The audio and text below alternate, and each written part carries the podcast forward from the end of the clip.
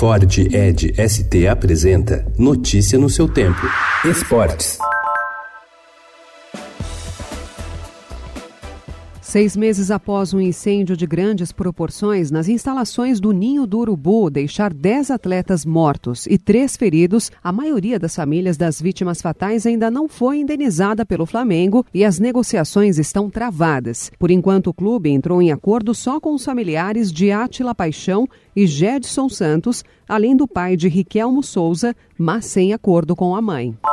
O Corinthians fez o dever de casa e venceu o Goiás por 2 a 0 na Arena em Itaquera ontem, no jogo adiado da sétima rodada do Campeonato Brasileiro. Júnior Urso e Bozelli marcaram os gols da vitória, que levou o time alvinegro para a zona de classificação da Libertadores em quinto lugar, com 23 pontos.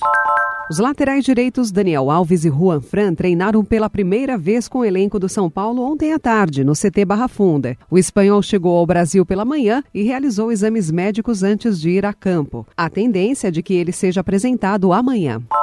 O judô brasileiro vai estrear no Pan de Lima com uma equipe forte, com atletas como Rafaela Silva, Maíra Guiar e Davi Moura. Mas também terá alguns rostos novos, como o de Ellen Santana, que iniciou a carreira em um projeto social de Guarulhos e agora tem uma ótima oportunidade de mostrar sua força na categoria até 70 quilos.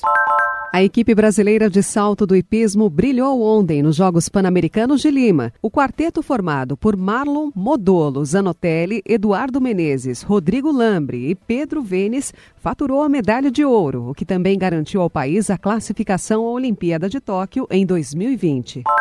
Nas provas mais nobres da velocidade, Paulo André conquistou a medalha de prata nos 100 metros rasos, já Vitória Rosa foi bronze na disputa feminina. Notícia no seu tempo. É um oferecimento de Ford Edge ST, o SUV que coloca performance na sua rotina até na hora de você se informar.